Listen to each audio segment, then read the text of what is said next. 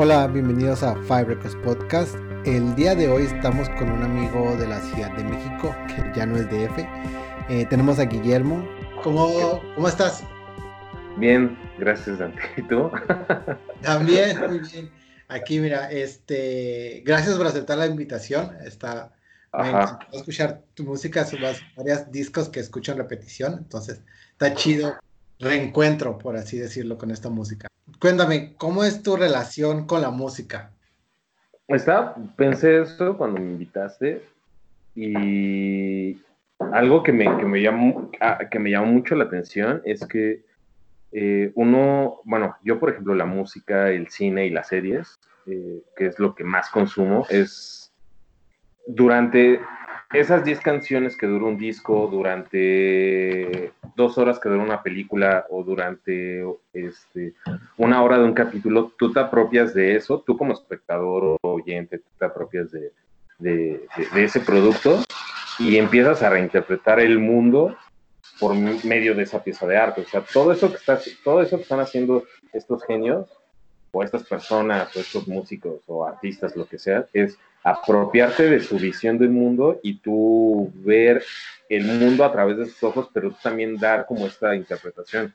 Entonces, yo a la edad en la que descubrí estos discos, pues yo, yo no tenía como asimilado todo esto, ¿no? O sea, no tenía como, pues, o sea, toda esta, pues la madurez que te da la edad y la forma en la que ves al mundo conforme vas creciendo. Para mí era música ya, que me hace sentir como alguna emoción o que me remetía a algún momento, como toda la música, algún momento muy significativo de tu vida, pero, pero al pasar el tiempo yo lo veo como algo más como amas tanto esas canciones o esa película o esa serie porque tú te apropiaste de ella y tú estás viendo al mundo a través de, esa visión. Entonces, pues para mí eso es la, para mí la música es eso, es una visión del mundo que, que, te pertenece claro a ellos, pero también te pertenece a ti porque te está narrando de alguna manera. Claro, agarras como ese significado propio de la música, de las canciones que están diciendo para, para que sea tuyo lo que está. Sí. ¿Cómo fue escoger estos discos para ti? Fue muy difícil, a la vez fue muy, fue muy difícil, pero a la vez fue muy, o sea, no tardé como horas en pensarlo, o sea, tardé minutos, porque sí, si te, si te pones a ver los discos que escogí, todos pertenecen a como a, finales de milenio e inicios de milenio, o sea, es como todo un, todo un cierre de los sonidos que definieron un siglo y que sin querer empujaron todo lo que estamos escuchando ahorita. Entonces, y aparte son, no, entre ellos no pasaron 10 años o 20 años como varios de los, no, sino pasaron del 97 al 2004 son, son menos de 10 años. Entonces, a partir, aunque sí es un estilo musical que podría parecer similar, en general no lo es, porque es la mezcla. Estos cinco discos son la mezcla de muchísimos sonidos de, que no se casan solo con el pop o la electrónica, sino o, con el con el indie, sino es la evolución, pues sí, este, artística de la música de, de los últimos 100 años. Entonces, pero solo como, eso me causó mucha gracia, o sea, tengo músicos recientes y de estos artistas favoritos, claro que los tengo, de nuevos artistas, pero no han, todavía como que no tienen como ese, esa huella en mí, ¿no? Entonces, sí es muy curioso. Entonces empezamos con el primero, que es mi favorito del artista esta, que es este, el Ray of Light de Madonna. Te decía antes de que empezáramos que son varios discos que ya había escuchado y que sí es este reencuentro mío también a través de ellos. Y este es uno que escucho seguido. Cuéntame, ¿cómo llegas a, este? Mi primer acercamiento con Madonna fue siendo un niño. Fue alguna de las veces que fui a ver a mi tío a Houston. Entonces creo que mi tía fue a ver a Madonna. Sí, de hecho mi tía fue a ver a Madonna en el Yearly Show.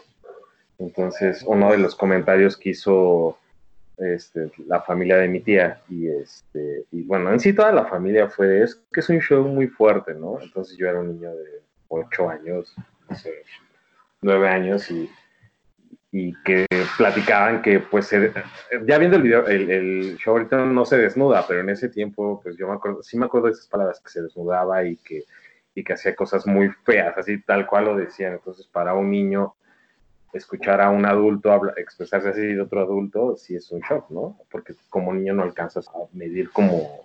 No ves el mundo igual que los adultos, ¿no? Pero hasta ahí quedó, o sea, fue como el primer acercamiento que tuve. El segundo acercamiento que tuve rapidísimo con, ella fue que mi papá mucho tiempo fue comerciante en un tianguis. Entonces, uno de sus amigos enfrente tenía un puesto de, de, este, películas piratas. Entonces, cada ocho días que yo le iba a ayudar a mi papá, este, pues ya el no me acuerdo de su nombre, sino que le decían el nopal. Aquí se van a dar que soy chilango. el nopal me prestaba varias películas y entre esas me prestó Evita, porque desde, también desde niño y gracias a mis papás he sido cinéfilo. O sea, si no me salía a jugar a la calle, que era muy raro que lo hiciera, si no estaban mis primos y mis amigos, yo me ponía a ver películas. Entonces mis papás me entretenían viendo películas. Y las veía con ellos. No solo era de, ay, ve la película, no. Entonces una de estas fue Evita me gustó mucho, ese fue el segundo acercamiento, y el tercero fue en un viaje que hicimos a Valle de, a, no, este, a San Luis Potosí, este, llegamos a Ciudad Valle, llegamos al hotel, entonces lo primero que hicimos mi hermano y yo al, llegar a, la habitación fue prender este, la televisión y estaba en TV, en ese tiempo cuando pasaban, en mis tiempos cuando pasaban videos, estaba pues los videos más gustados en ese momento, o sea, no me acuerdo muy bien, pero sí me acuerdo que el primer video que vi ahí en la habitación fue Frozen de Madonna, entonces fue como de... Buenísimo. O sea, fue como de, ¿qué es esto, no? Porque sí, o sea, yo, la música que yo escuchaba era, básicamente era la que escuchaban mis papás, que eran de, de Rolling Stones, YouTube, no sé, The Doors, este, en ese momento yo nada más escuchaba la música que, escuchaban mis papás, rock de los 70, de los, principios de los 80, R.E.M., The Police, y ya por mi edad, pues ya sabes, lo escuchábamos era Ison Bass, todo eso. Pero mi primer acercamiento con Madonna fue ese video, fue este Ray of Life, y quedé así, o sea, no entendía lo que estaba, o sea, la música como, como que entró a mí y fue como un clic, entonces lo, en cuanto terminé el video, lo primero que dije a mi papá fue de, quiero ese disco. O sea, y dicho y hecho, cuando regresamos a los días a la ciudad, fuimos a, una plaza que está aquí cerca. Bueno, sí, sigue la plaza. Y ya me compró Radio Fly de, de Madonna. Y ya. Sí, mi mundo cambió completamente. Empezaba a ser adolescente, o sea, era entre niño y adolescente. O sea, yo. Y es, y es uno de sus discos, es su disco más exitoso, pero es uno de los más difíciles en cuanto al sonido, ¿no? En cuanto a toda la mezcla de, géneros de electrónica que te mete en un solo disco. Y ya viendo la distancia, pues fue el primer disco mainstream que metió toda la, pues sí, toda esta, toda esta onda electrónica al, público en general. Y pues así fue como... E, es todo un disco experimental donde mezcla, como dice, no? Esta, yo creo que son sus influencias de Europa con, con con electrónica, pero aparte es súper espiritual, todas las letras, lo que está diciendo, es como una Madonna muy distinta a la que, bueno, cuando ves su discografía, hasta llegar a, Ray of Light, es como más espiritual y es donde empieza a ver, creo que el parteaguas de Madonna, donde ahí está la diferencia. Es como una bisagra, porque, o sea, viene como todos estos discos pop impecables que hizo, como Erótica, Ray of Light, eh, perdón, Erótica, este, Like a Prayer, recopilatorio de Something to Remember, o sea, es como todo este pop perfecto de, y de repente Roy of Life es como la bisagra, todo lo que he hecho de, de, de Roy of Life para adelante, que es esta fusión de, sonidos actuales, bueno, sobre todo, mm, ah, igual los últimos cojean un poco, pero todo esto que fue Ray of Light, Music, eh, American Life y Confessions son como el resumen mainstream de toda la electrónica que ha marcado inicios de siglo y de milenio, ¿no? Es todo lo que se escucha actualmente. Y tú pones esos discos, bueno, nos vamos a Radio Fly, tú pones Radio Fly y sigue sonando tan actual como sonaba, como, como, son, como sonaba en ese momento.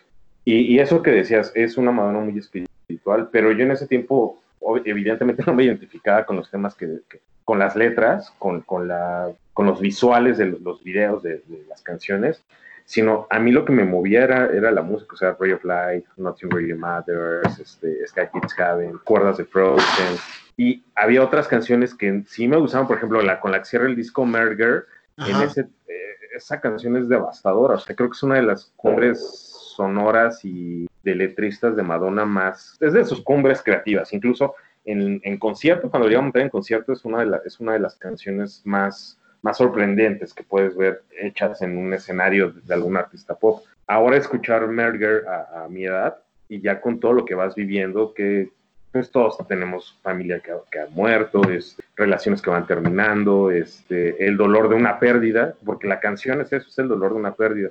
A esta edad, y no quiero imaginar cuando tenga más 60 años, ¿qué será escuchar Merger, escucharla ahorita, a escucharla cuando, cuando tenía 15 años? Este tipo de, de sonidos fueron como muy influyentes en mí, porque me empezaron a abrir como a querer conocer más, ¿no? Más allá de, de lo que yo escuchaba en casa. Y es un disco impecable. O sea, para mí es un disco que ahorita me acercó a, gente como Underworld, a, a Moby, de que voy a hablar más al rato. Se me van, se me van otros, bueno, Trust, por ejemplo, también, a, todo el sonido de Ray of Light, me relaciona mucho con lo que hace Trust o Boy Hair Este, es como, es como toda esta avanzada de Europa que sigue sonando, que suena actual porque es lo que se está haciendo actualmente. Entonces, sí, claro. Es maravilloso, no sé. De, este disco, ¿cuál dirías que es la canción que actualmente puedes encontrar una mayor relación? ¿Conmigo? Sí, actualmente. Creo que ahorita es Frozen, ya los tengo hartos hasta... Creo que es Frozen, ya los tengo hartos aquí, eh, porque no hay día en que no la ponga. y creo que durante mucho tiempo fueron, fue Drone World la que abre el disco. Me encantaba como también como empieza, como es muy no sé mucho de música, pero sí es muy líquida la canción, cómo empieza, sí es como un mundo que empieza a emerger y empieza con calma y termina arriba, o sea, termina arriba con toda una declaración de principios de no eres, eh, eh, no eres tu pasado, sino eres lo que eres en este momento. Entonces, también ese disco es, ok, eh, toda la gente decía, bueno, en palabras de Madonna, que soy una puta, que soy una cualquiera, que no tengo talento, bueno, pues ahora te voy a demostrar que tengo talento, te voy a demostrar que, este, que hago la música que me gusta, te voy a demostrar que, que, soy la estrella que dicen, pero no solo soy eso, sino también soy una mujer que está buscando su lugar en el mundo. Y poniendo mis palabras, pues sí, al fin y al cabo somos individuos buscando nuestro lugar en el mundo, ¿no? Entonces, no importa todo lo que te digan que eres, lo, lo que importa es pues, tu esencia y demostrárselo al mundo.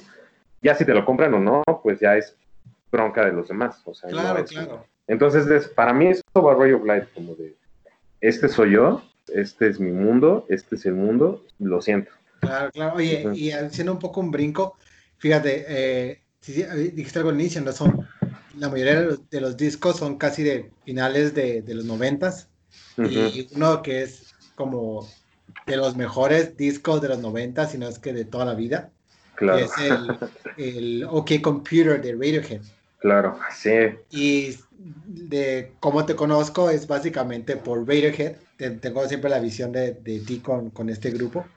Cuéntame de este disco, del OK Computer. OK Computer, si no me. Igual tú te acuerdas, porque he intentado acordarme durante estos días, pero durante los 90 hubo una recopilación muy famosa que sacaba EMI entonces, cada año de los 90 sacaban como un, no sé, las 10 o las mejores 15 canciones. Creo que todos los que hicimos en los 90 tuvimos, es que no me acuerdo, no, no me podía acordar y la neta no lo googleé. Pero bueno, ya nos acordamos en estos días. Pero Emi, Emi Music sacó, este, iba sacando como este recopilatorio de lo mejor de la música de los 90 y en uno de estos sacó, este, sacó a Radiohead. Obviamente sacó la de Creep y Fake, Fake Plastic Trees y fue como conocí a Radiohead pero también te digo, era, un squinkle, era un, era un moco. Con estos discos empezó cuando, cuando empezabas a bajar discos de Ares o que te, que te conectabas, había remota con otro güey que tuviera el disco al otro lado del mundo entonces, ni era Google, era, yo tenía American Online. Entonces, en American Online empezaba a checar como de, ah, bueno, música que se está haciendo actualmente. Salió, me salió seguramente en estas búsquedas Radiohead, me salió en, Ares o en ese tiempo era Sí, era Ares. Creo que ya era Ares, para, para, por los finales de los 90 era Ares. Era Ares. Me salió la descarga de OK Computer. primer pensamiento fue de, como estaba muy casado con el sonido de Ray of Light, dije, claro, sí va a ser súper electrónico y también así. Sí, sí, sí. Y fiesta. Y en cuanto lo bajé fue así de, ¿What the hell? ¿Qué? Sorpresa. Así, estos tipos están muy mal de su cabeza, están muy deprimidos. Y, y lo escuché y fue como de, me gustó, o sea, fue así que, bueno, me gustó, dejé como el disco un poquito de lado, pero también en esta tienda de discos a la que iba con mi papá, vi, el, todavía ni eran como los discos que, que llegas y que ves así en, como en, la, en la góndola de, de, la tienda, sino eran como, unos, como unas cosas que estaban enfrente de ti. Entonces llegabas directo y ya veías los discos. Y me llamó mucho la atención el, el, el arte de, de OK Computer, pero yo no sabía que era OK Computer. Entonces fue así de, ah, entonces ya saco el disco para verlo y veo las canciones. Dije, sí, claro, me suena, pero al ver el arte me casé muchísimo, muchísimo con la, con la, con la portada. Y dije, bueno, ya escuché estos tipos, me gustó el arte, les voy a dar otra oportunidad. Y no, pues ya también fue como de, wow, o sea, ¿qué, estoy haciendo escuchando solo a Madonna? Digo que la amo, ¿no? Pero necesito escuchar más cosas. Entonces ya fue como, me enamoré también de Radiohead, pero ahí fue como tanto, me faltaba como esta parte lo que tú sabes visual, o sea, el disco fue lo, la portada fue lo que me llamó muchísimo la atención, porque es, es un mundo distópico, o sea, es un accidente de... Abres y es un, el accidente de avión del cual habla, habla mi, canción favorita del disco, que es Lucky. Ves todo el accidente del avión, ves las ventanitas. Bueno, también supongo que depende de la edición, pero pero fue como me casé visualmente y ya llegué a casa y también lo que puse a hacer fue, ahorita diríamos googlear, a googlear los videos y ya fue cuando vi los otros, ¿no? Este, Carmenopolis, este, No Surprises y ya empecé a ver todos los visuales y como también ya empecé a hacerme muy más cinéfilo, toda esta parte de juntar todas estas letras desesperanzadoras en un video que era, que son lo peor de esas cosas. O sea, son más deprimentes que la letra y que talan, bueno, en ese tiempo yo pensé, ¿qué pasa con estos tipos? Pero ya ahora, a, nuestra edad, es, pues sí, es, es un disco que te habla sobre la alineación que tenemos como seres humanos y cómo varios hechos nos hacen cuestionarnos nuestro, nuestro, nuestro lugar en la sociedad y en el mundo moderno. Y ahorita es un disco súper actual por lo que estamos viviendo, porque todas las canciones son totalmente políticas, o sea, ya viéndolo ya a, a mí, ya son, canciones políticas, son canciones de protesta, son canciones que te hablan de tú como individuo, cómo te sientes ante el sistema, y no de una, y no como de una, no con una esperanza de sí, claro, voy a salir a derrocar al gobierno, no, no, no, sino es de eh, si va a haber un cambio, esto va a tardar mucho y tú no lo vas a ver y mientras te jodiste. Y de eso habla OK Computer. Entonces, como de dónde es tu lugar dentro de esta sociedad. Sí. Y, y aparte, y ahorita que lo, a mí, lo que me pasó con esto, con OK Computer, es que yo, yo, no, yo tengo un hermano mayor, entonces esto, el disco de, de Radiohead lo conocí a través de él. Ajá. Entonces, como todo hermano del, del ser el Contreras, yo soy el Contreras, como que íbamos a escuchar Radiohead, ¿no? Pero toda cuando lo estaba escuchando, como todas las memorias eran de, de este mi hermano, ¿no? Y, y, yo recuerdo mucho eso que acabas de mencionar, que él tenía mucho esta idea de cómo, dónde es mi lugar en esta sociedad, pero más allá de la sociedad grande, de el sistema, como la sociedad pequeña, como con la familia, dónde es mi puesto esto, ¿no? Y muchas de las canciones tienen esa situación, ¿no? Ajá. Hay muchas letras como de todos pasamos por esto y, y, y ni se diga de Karma Police que tiene como estos cambios de, de música, ¿no? A, mí, ¿sabes qué me gusta de Tom York? Que es como, es como si de repente un amigo, un coate, se pusiera a improvisar con su voz y a cantar lo que está sintiendo en ese momento. O sea, Exit Music for a Film, eh, a mí se me hace, igual, o sea, un, alguien que llega cansado o harto y empieza a tocar la guitarra y como es, es que sí es el cuestionamiento de qué es lo que somos, o sea, qué es lo que somos en el mundo. Y, dijiste algo bien importante, porque, por ejemplo, ya pasados los años, en una de mis series favoritas, que es Six Feet Under, en una de las escenas climáticas de la cuarta temporada están todos los personajes como en una crisis absoluta, entonces se eh, hacen una venta de garage, porque ya hay cosas que no ocupan en la casa, y todo lo ponen a vender, no venden nada, entonces surge de repente, pues vamos a quemarlo todo, ¿no? Entonces, de repente, eh, la, Claire, que es, bueno, es una de las protagonistas, que, tiene como, que tenía como nuestra edad en ese momento de la, de, la serie, sube, este, sube a su cuarto y pone a Radiohead y pone Loki, ¿no? Entonces, la manera en la que estos personajes empiezan a ver la hoguera y I feel my look will change, pero sabes que no, que por más de que trates de, de cambiar, hay cosas en ti que son, o sea, como tu carácter, como como ciertas visiones del mundo, por más que luego quieras salir adelante o quieras decir, bueno, hoy voy a cambiar, voy a echar ganas, hay cierto nihilismo y hay cierto, cierto sentimiento de, de este milenio y de, y de, los últimos años del siglo pasado que es así de, güey, pues es que estamos jodidos. O sea, simplemente ahorita lo estamos viendo con el COVID, todos así de, güey, pues es que si sale la vacuna, ¿no? O es que si salimos, así de, güey, un poquito de esperanza, ¿no? Pero Radiohead te habla de todo eso así de, pues, o sea, Igual Tom York ya está encerrado pensando que nunca va a haber vacuna. y es que de eso te habla de Reyes, así de, güey, sí, las cosas están mal, tú estás mal, ¿qué vas a hacer? Pues nada, porque, porque no se puede. Ajá. Sí, ya recordaste lo que me decía mi, mi terapeuta que tuve. No, creo que le dije una vez, como le dije, es que estamos hablando como, obviamente, de la importancia, lo, la, le dije, bueno, es que si nos vemos en el universo, Ajá. yo soy una mierdita que no importa en este universo grandote, ¿no? O sea, ¿para qué voy a hacer las cosas? Ya nomás me dice, es que creo que es algo que siempre vas a tener. Siempre que haces algo, te vas a cuestionar, ¿para qué hacerlo? Si de todo te vas a morir. O sea, como que siempre va a haber, y, y, tiene, no sé si es algo que ver con nuestra generación noventera, pero sí mucha gente como de nuestra edad sí tiende a tener como, bueno, pues es que de todos, ¿cuál es el punto, no? De las cosas. Sí, es, es mucha, somos una generación muy misántropa también, o sea, tenemos como todo, todo, es que también, o sea, nuestra generación, que somos como los primeros millennials, Ajá. tenemos como, estamos cargando como toda esa parte nihilista y depresiva y, misántropa de, de, la generación X, que sean como nuestros tíos jóvenes o hermanos mayores jóvenes, tenemos como toda esta parte sad, de la generación X, pero también tenemos como toda esta parte de ahora los centennials, ¿no? De sí, puede haber un cambio, pero también luego somos muy, muy, muy honestos dentro de nosotros mismos. Sí, de, bueno, sí, pero te estás muy cínicos, o sea, ok, sí está bien. Y, tú lo sabes, que yo estoy casado muchísimo con, con todas estas causas de, de los derechos LGBTI, o sea, tú lo sabes. Y aún así, aunque yo soy muy, muy, este, muy creyente en eso, una parte de mí dice, güey, esto yo no lo voy a beber yo, ni mis sobrinos, ni, los hijos de mis sobrinos. O sea, todo esto de, equidad, yo sé que no lo voy a vivir, ni, mis sobrinos. Lo va, a pasar miles de años, bueno, no, cientos de años. O sea, sí, tengo esta parte optimista, porque también, por ejemplo, lo relacionas a Radiohead. que tiene canciones optimistas, pero que sí te invitan como, como a otro tipo de, de sentimientos. Ajá.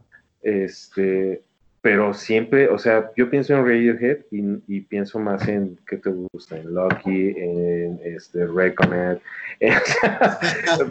este, incluso ahorita pensé optimista y dije, claro, Lotus Flower y Born the Witch, pero la música será como, como, como con otra vibra, claro, pero la letra sigue siendo terrible, o sea, es terrible en el sentido de describirlo toda esta carga de como muy transparente de lo que está sintiendo. Exactamente, o sea, porque Born the Witch fue, esa es de sus últimas canciones a mí se me hace una obra maestra y el video también influye mucho que, que me guste. o, Lotus Flower, pero ya escuchas la canción con detenimiento y es así, no, no. ellos saben que no hay esperanza y si Tom York, todos los de Oxford me dicen que no hay esperanza, es que no, nos vamos a morir. Entonces, sí, gracias a ellos sí he como fortificado mi parte depresiva y nihilista del mundo. Pero digo, ya posteriormente sus discos, o sea, por ejemplo, este Kid A me encanta. sí, es este, el último, el de Moon, también me encantó, o sea, se me hizo un disco, aunque a muchos no les gustó, a mí se me hizo, se me hizo un disco perfecto porque, porque también es como todo este vaivén de todo lo que te pueden mostrar, o sea, por ejemplo, en Rainbows o es... ¿Cuál fue después de in Rainbows? Ahorita se me está yendo. Es el algo de King. King of Limbs, uh, ajá. Este, aunque sí, digo, son excelentes músicos, pues son como discos conceptuales todos los de Radiohead, y el de último, el de Moon, creo que se atreven a romper un poquito como toda esta onda conceptual que cargan desde, desde precisamente OK Computer. Y creo que Moon rompe un poquito como todo esto de conceptualismo que tienen, incluso en los visuales del, de los, del disco, se nota como esta ruptura. Y aparte de que, bueno, el de Moon pues Don York lo sacó en cuando falleció su ex esposa, entonces también se entiende que botaron de taco igual como todo lo que tenían en mente. Mm, sí, sí, sí. Pero este, pero también por eso me gusta, porque rompe un poquito como este, esta oda que hace Radiohead disco con disco, pero, pero bueno, ya. Agarrándome de la idea esta que dices de, de que tiene esta ah, falsa esperanza de, de Radiohead, como este nihilismo, brinco al siguiente que es el Play de Móvil. Y ese es el único disco que ya no había escuchado. Nunca has escuchado Play. ya me voy. se acaba. se acaba, me voy. No la saques, te mando. Eh, había escuchado muchas canciones, pero como tal, de inicio a fin, no lo había escuchado. Ajá. Y sí tiene este lado que de repente son como. Me gustó que tenía como. De repente una canción súper triste. Y a la siguiente era como muy movida. Y, y, aparte no es como una, no es como triste como tal, sino más es como un mundo de melancolía, como... como introspección, introspección, Introspección. ¿Cómo llegas a Play? A Play llego ya en la prepa, también una de mis amigas así, también súper obsesiva con la música y los discos, entonces eh, teníamos la costumbre de todos los viernes nos íbamos a comer a casa de mi amiga, ¿no? Como el grupito. Entonces también eh, mi amiga Alma, este, y Alma tiene hermanos mayores, entonces también ella consumía lo que sus hermanos escuchaban, ¿no? Entonces estábamos escuchando precisamente Roy of Light y de repente mi amiga así, también eso lo tengo grabado, es que son momentos que marcan tu vida cuando alguien te recomienda, cómo encuentras un disco. Me dice, es que no, si tomas Roy of Light, tienes que escuchar Play de Móvil. O sea, yo en mi vida había escuchado a Móvil, o sea, y aparte, Moby se, se, dio a conocer en otros países precisamente por Play. Y ya puso Play y fue así de. Wow, o sea, yo pensaba que era un grupo multidisciplinario que estaban como 20 coristas negras y dos coristas blancas y Moby tocando la guitarra y un baterista y no, es él solo haciendo sampleos de 18 canciones me parece, 18, 19 canciones me parece. Y es él solito armando un trabajo que le costó pues tiempo, pero pues él agarró todos sus vinilos, las canciones que le llamaban la atención, las voces que le llamaban la atención, pues las empezó a ampliar y a meterle su, estilo, que también, o sea, lo que me gusta de todos estos discos es que todos rompen como, rompen como la, en ese momento, es una bisagra en la carrera de todos estos artistas. el Ray of Light de, de Madonna. OK Computer, por ejemplo, los dos primeros de Radiohead, que es The Bands y Pablo Honey, son muy buenos y mejores que la media. Es lo mismo que hacía Blur, Oasis, o sea, toda esta camada de, de Britpop, era, son discos de esa, de esa época. Y OK Computer fue de no, o sea, no somos otros más Britpop, sí, sí, o sea, somos Radiohead.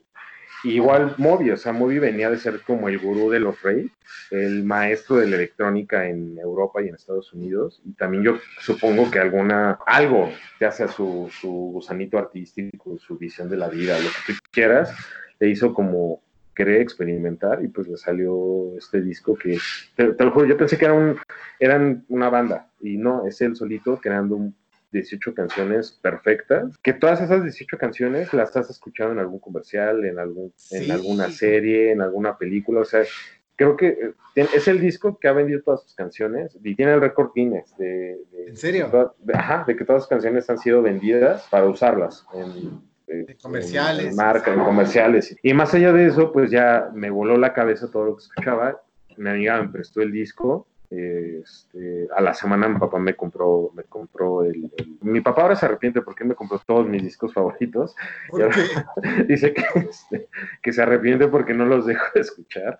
Y me compró Play y ya te pones a ver el librillo y también te digo, empiezas a investigar. Y también me gustó, en, en ese tiempo me gustaba cómo moví, él decía que solo lo hace, cómo el Play lo creó porque había dejado de vender discos, pensaba que este disco iba a ser un fracaso y se dedicó a grabar. Dijo, bueno, si este va a ser mi último disco, que sea, que sea el disco que, que, me haga quedar en la memoria de los demás, ¿no? y lo hizo.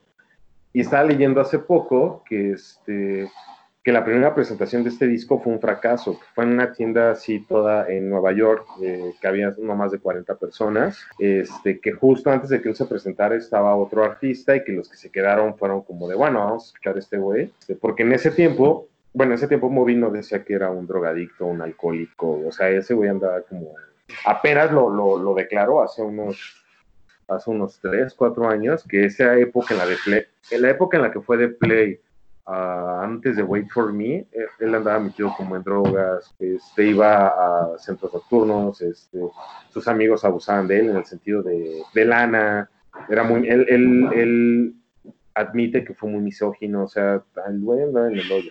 Pero también lo que, me, lo que me llama la atención es que sus mejores discos recientes surgieron con toda esa, con todo lo que él estaba viviendo. Entonces, regresando a esa época, bueno, cómo descubrir Play, pues a mí se me hizo súper interesante que, un- que alguien totalmente solo fuera un genio para crear en un- una canción, por ejemplo, tú escuchas, no sé, Honey, y escuchas los amplios, escuchas la guitarra, escuchas el teclado, y Todo eso es, es, un, es una sola persona interpretándolo, y es cuando, cuando me di cuenta que existían los genios, o sea, fue el primero que pensé, este, este tipo es un genio.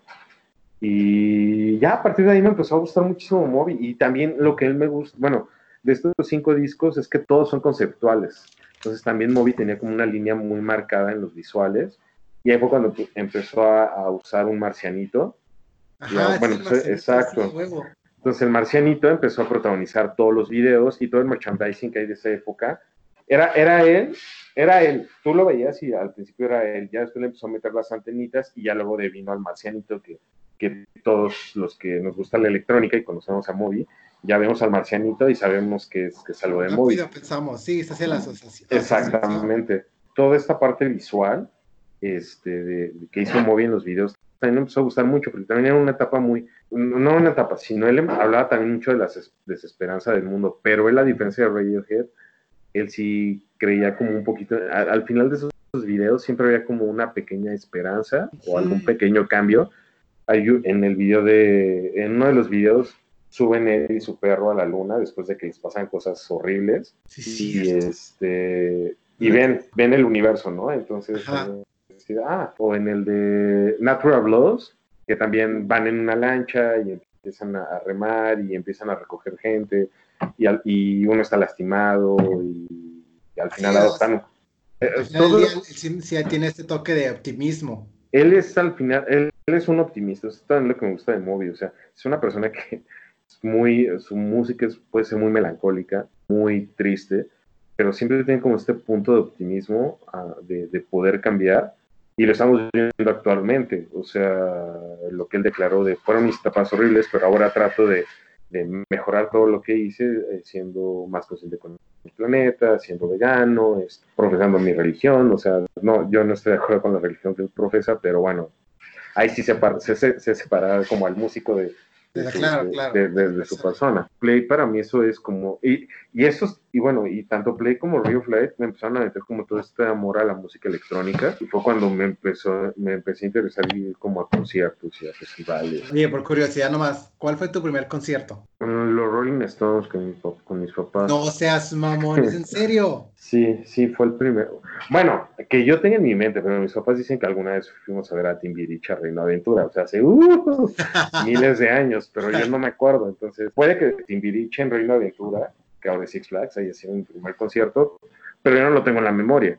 Lo que sí tengo en la memoria fue que mi papá nos llevó a ver esta, los Rolling Stones. Sí, fue mi primer concierto. Ok. Y fue Bridge to Babylon, o sea, ya en el 2001, creo, o algo Sí. así, 2002, o algo así.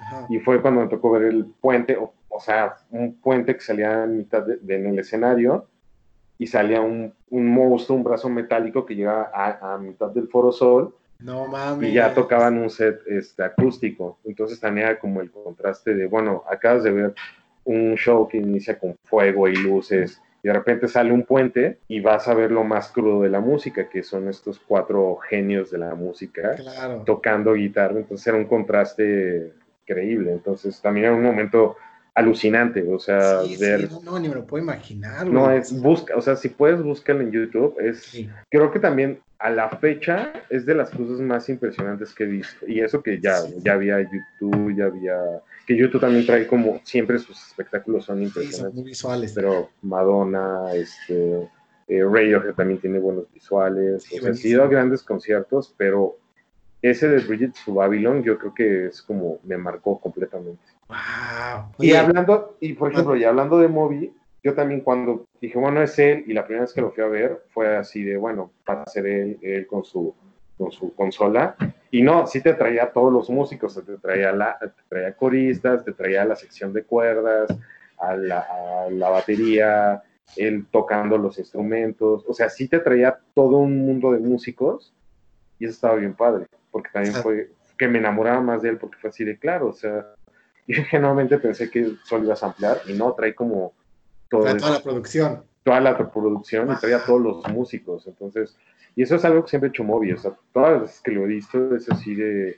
Y mis amigos que no que conocen a Moby, pero nunca habían visto, lo habían visto en vivo, siempre están así, oye, qué gran concierto, porque pensé que iba a ir con, su, con sus discos mezclando y su guitarra, no, y trae toda una trae toda una banda de músicos y también eso es algo que me gusta mucho él, que es un gran músico y es un showman increíble, o sea, también es un tipo mesiánico enfrente de una, de una audiencia, es, él hace maravillas. Pero pues no, se retiró por las políticas de Estados Unidos, porque él dice que hasta que no cambien las cosas no va a regresar a hacer un tour. Entonces, él anda muy radical ahorita y no concuerdo con muchas vamos A ver. Yo supongo que no, lo vamos a volver a ver en muchísimo tiempo. Y él está muy casado de que no va a dar gira hasta que cambien las cosas. Entonces, pues ya, ya no lo veré más. Ya no. Eh, brincando al cuarto disco, que es hablando de visuales, pues Gorilas con su debut, Gorilas, y que son pues una caricatura, los, el proyecto que te, que te maneja al inicio es, este, es una caricatura, ¿no? Recuerdo cuando lo vi Clint Eastwood, yo estaba en la prepa, y sí fue de... Sí, estábamos en la prepa. ¿Qué, este, estoy viendo? ¿Qué está pasando? ¿Qué es esto? Háblame de, de Gorilas. También Gorilas yo estaba en la prepa. Ajá ya estábamos, yo ya estaba por terminar la prepa, por entrar a la universidad, no me acuerdo muy bien, de que mi papá, ese, ese disco sí, así explícitamente me lo compró mi papá, él lo escuchó primero que yo, en, lo había visto también en TV o así, me lo regaló y también fue de, wow, o sea, me gustó mucho porque también el, el disco, en ¿te acuerdas que en ese tiempo los discos los metías a, a la computadora y traían o sea, traían cosas, ah, traían extras.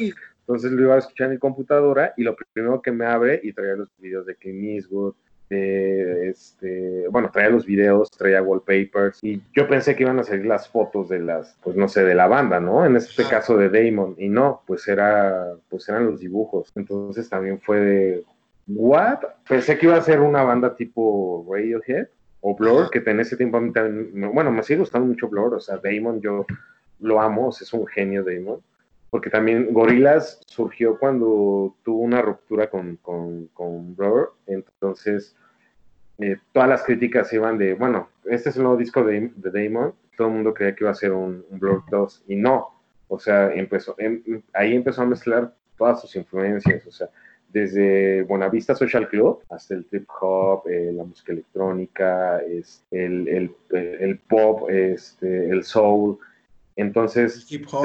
el hip hop, por supuesto. Él sí se lleva a todos los músicos al estudio y graba y forma como esta hermandad. Y es lo que lo ves en los documentales. O sea, Damon es así de, ¿a quién quiero para este disco? A tal, tal, tal. Y los invita a vivir la experiencia de gorilas, o sea, de crear una banda, de crear una comunidad. Y en el, en el documental del tour anterior, De, este, de Humans, no, este, ay, se me fue el nombre, después de Humans. Bueno, cuando vino al Palacio de los Deportes hace dos años, eh, estuvo el documental hace unos meses este, en, los cines. Y sí, confirmó lo que lo que, lo que saben los fans de Gorilas, que es lo que hace Damon es acoger como a todos estos músicos y llevarlos a vivir la experiencia de, ser una banda, ¿no? Por el tiempo que tenga que estén metidos en el proyecto.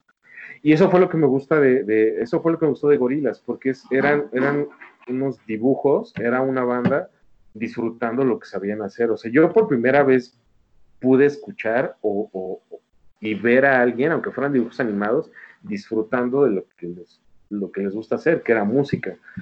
Porque sí teníamos como estas, ah, yo tenía como mis referencias, que eran o superestrellas, o las bandas muy metidas en su discurso, o Moby metido en, toda esta onda, en sus cosas.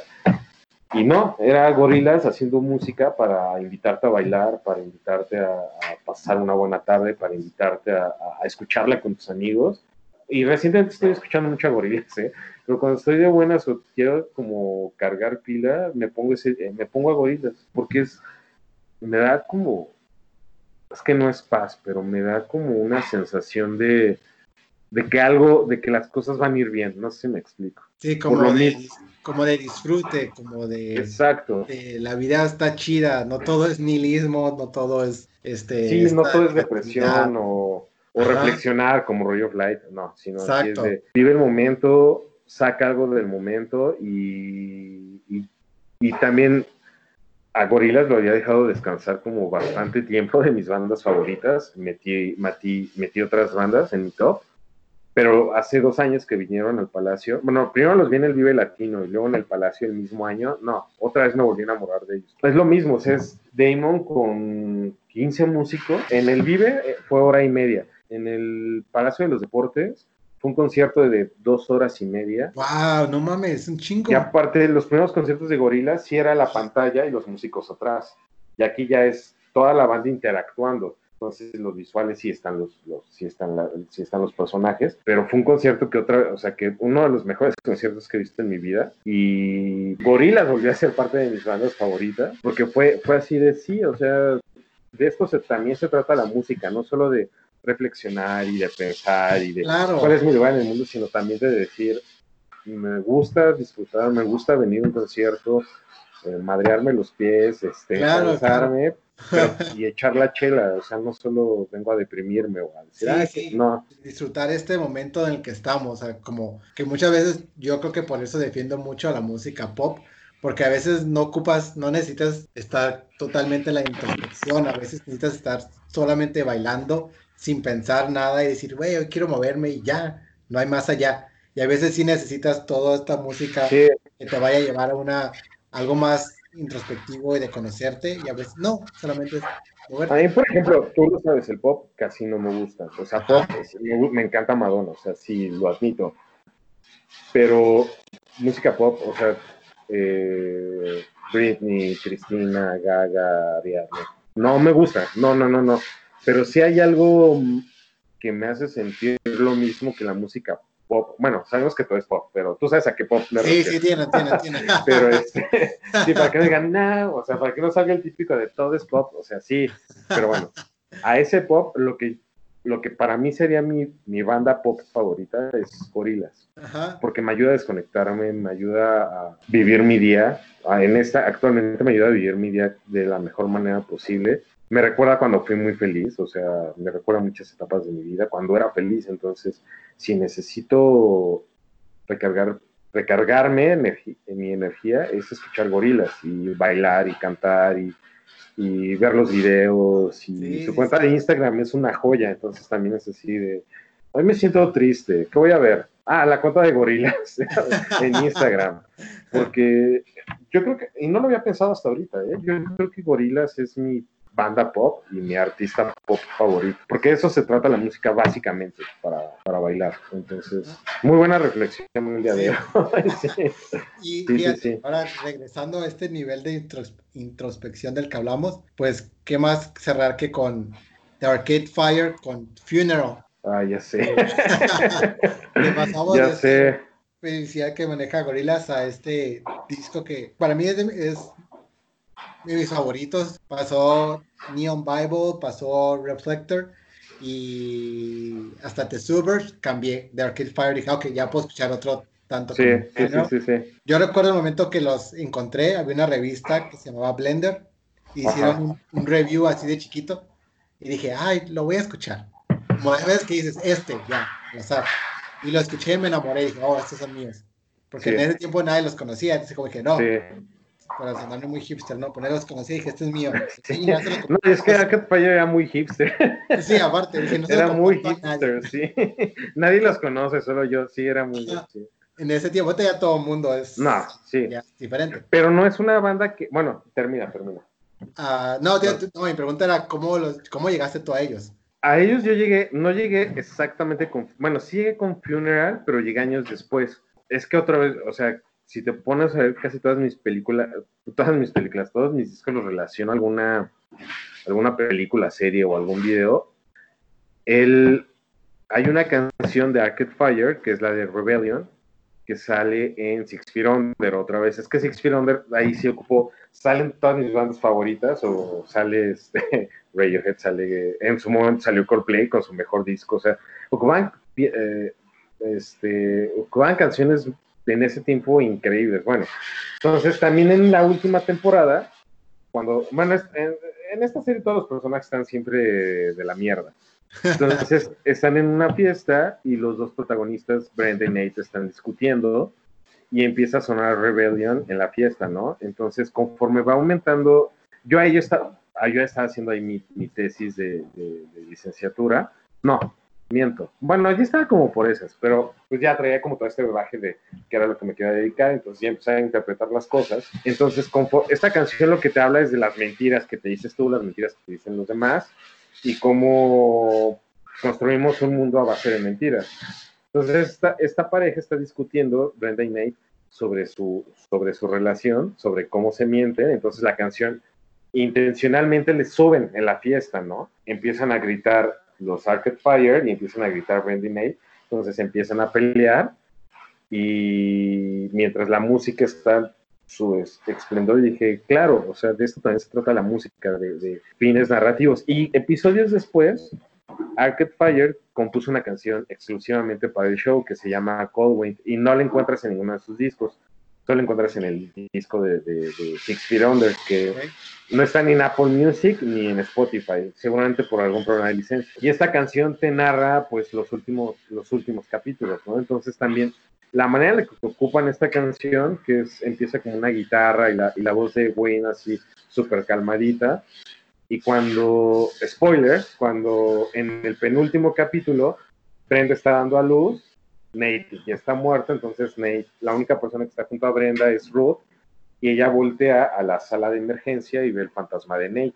Entonces ahí toda la canción está, está toda esta parte tranquila, y cuando ella empieza a dar a luz, empieza como la batería y los gritos tan característicos de Arcade Fire. Entonces fue así de, wow, tengo que conocer más de esta banda. Y ya fue cuando ellos estaban en el proceso de, están en Funeral y en el proceso de hacer Neon Bible.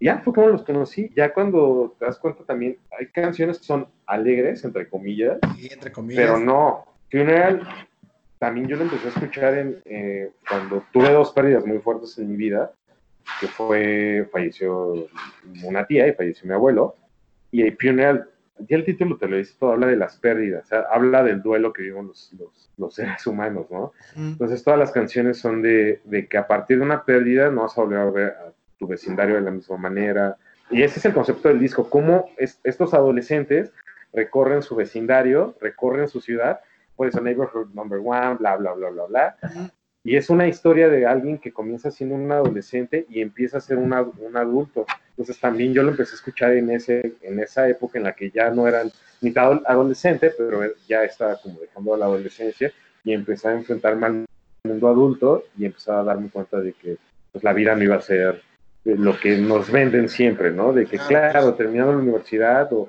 o este, vas a encontrar trabajo. Sí, a los 24 todo el mundo tiene su vida resuelta no es cierto. O sea, yo sí tenía como 20, 21 años. Todavía no terminaba la universidad. Pero tenía como toda esta espinita de sí, me voy a comer al mundo. Y no, al final me dijo, pues sí, puede que te lo comas, pero mientras vas a sufrir. Los que están alrededor tuyo van a sufrir. Y, sí tenemos, hacemos música alegre, pero ya hay canciones alegres en su melodía. Pero lo que decimos es de que todo es pérdida. Y te hablan de pérdidas de pérdidas de familiares, pérdidas amorosas, o sea, es, of Love es una de las canciones de pérdida amorosa más devastadoras que hay. Backseat, o sea, también es eh, eh, esta persona eh, y la relación, bueno, es que este disco lo tengo muy presente porque también, bueno, tú sabes, soy muy, me gusta mucho ser muy introspectivo, pero también cuando íbamos a un funeral hacia León, pues yo traía esta canción porque Backseat habla de eso, de cómo empiezas a ver el mundo, cómo lo, empiezas a dejar atrás, vas manejando, pero todo eso que estás dejando atrás ya puede que esté ahí, pero ya no va a ser, ya no es tuyo, o sea, ya no pertenece. Mm. Y es un disco, eso es lo que me gusta de Arcade Fire, o sea, que su, su, sonido siempre está a la vanguardia, pero sus letras son su mundo, su, su concepción del mundo es de primero arréglate tú, arregla todo lo que tienes tú para poderte comprometer con alguien, para poderte, este, para poderte comprometer con algo y con lo que claro. quieres hacer. Porque mientras no, todo va a ser siendo oscuridad. Y, o sea, Everything te habla de eso. O sea, de, sí, sí, sí.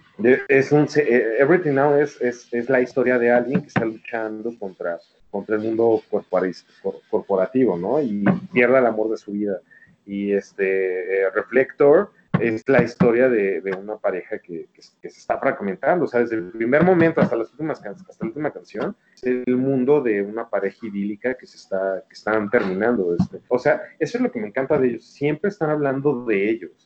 Sea, no quiero imaginar las pachequizas que tienen entre todos y lo honestos que deben de ser porque aparte entre ellos conviven muchísimo, o sea, son Willy y Win son hermanos, este, están, son muy unidos, o sea, eh, es una banda muy unida.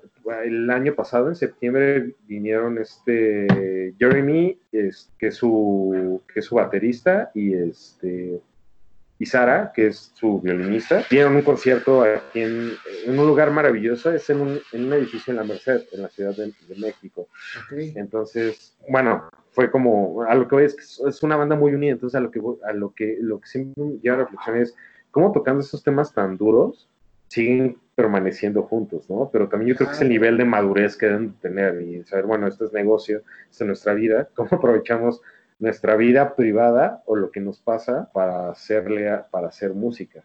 claro, ¿cómo, sublimar todas las, situaciones personales claro. y crear un, arte a través de ellas, ¿no? Eh, sí, muchos de, las, de, las, de los discos, como mencionas, ¿no? Hablan de una, de situaciones cotidianas que le pueden pasar a todos pero lo hacen como tan bonito como muchos podemos pasar por un funeral, por nuestras, nuestras familias pueden estar este, quebrándose o podemos estar luchando, pero es como una, como le hablan a la, a la, a la persona común y corriente, pues no es como esta idea, no, es, esta idea de un superhéroe, sino es como, sí. no, todos vivimos esto, solo que yo Exacto. yo te enseño mi, mi, proceso a través de la música. Exacto, hablan en primera persona. Creo que lo acabas de decir. Yo creo que los discos de Arcade Fire hablan en primera persona siempre. Creo que por eso han sido. es, es, una banda de nuestra generación, porque vaya, o sea, es, ellos tienen nuestra edad. O sea, ligeramente creo que ya. Creo que el más grande es Wayne y tiene 40, 40 41. Pero sí es una banda generacional para todos los que nacimos en los 80s fuimos adolescentes en los 90 que al inicio de este me fue así de, güey, que me está estoy bien, no solo estoy lidiando con mis cambios, eh, con mis cambios personales y físicos, sino también estoy lidiando con todos los cambios que se vienen, que en la historia de la humanidad está documentado que cuando es cambio de milenio y cambio de, centenario, siempre hay cambios, o sea, siempre hay cambios en la historia.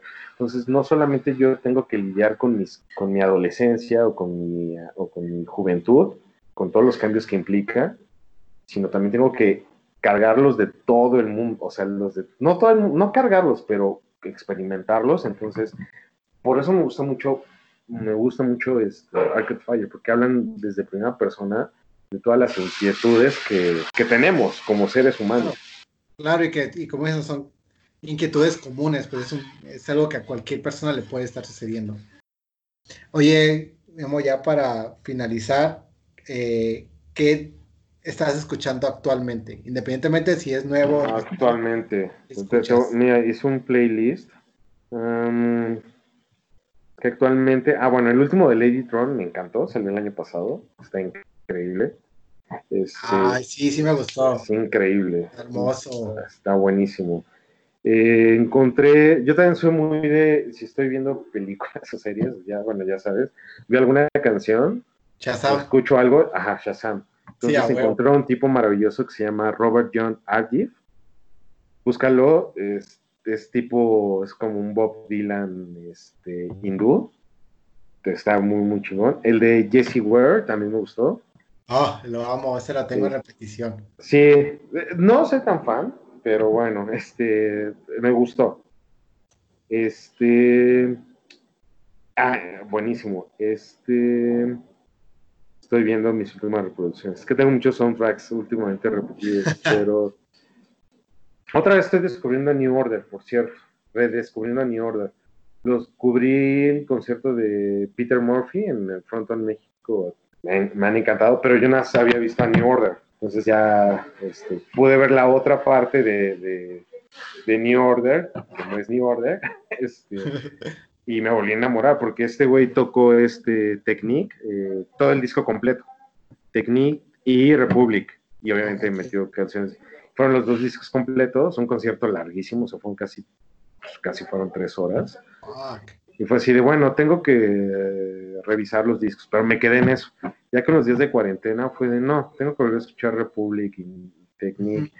Y ya me empecé a bajar, pero no, creo que ahorita, es, o, sea, esta semana es así el de Lady Tron, el de Jesse, el de Robert, el de Nirvana, el Unplug, también lo bajé. Yo, ya lo tengo, pero sí, también lo descargué hace poco y fue wow, porque este Pepe, de Pepe y Teo, hace poco preguntó de ¿cuál es el unplug, eh, favorito? Y así de, no, Nirvana. sí, sí, Nirvana. Y yo pensé que, bueno, Pepe es, digo, no, no es mi amigo, pero somos, somos conocidos, nos llevamos bien. Y dije, no, este güey me va, me va, me va a bufar, me va a decir que no. Y no le dio, le dio fab y retweet. Pues fue así de, bueno, estamos de acuerdo en algo. Pero este, y no, y varios de sus seguidores le dio, le dio un y retweet. Porque iba ganando el de Shakira, que también es muy bueno. El de Shakira sí, sí, muy, lo es. bueno el. Pero vi que varios votaron por el de, el de Nirvana y me volvió a entrar el gusanito. Y este, fue de, ah, cámara, vamos a escucharlo. Sí. que si escucho un disco de Nirvana es el Unplug, es el que más escucho. Ese sí. el, live in, ay, el que sacó el año hace dos años o el año pasado. No creo cómo se llama, pero es un en vivo. Está buenísimo. Bueno, muchas gracias por venir. No, sí, sí estuvo larguísimo. Ah, un poquito, pero no, no, pues me encanta hablar de música, yo podría durar más, pero... Sí, yo también. Te agradezco mucho. Eh, les recuerdo que nos pueden seguir en Instagram en Fabricos Podcast, en Twitter estamos como Fabricos Pod y denos un like en, en Facebook, estamos como Fabricos Podcast. Si quieren participar, mándenos un DM y ahí agendamos, nos ponemos de acuerdo para que pues vengan a contarnos sus discos. Este nombre es Dante MC y pues les agradezco por haber escuchado. Vale, bye.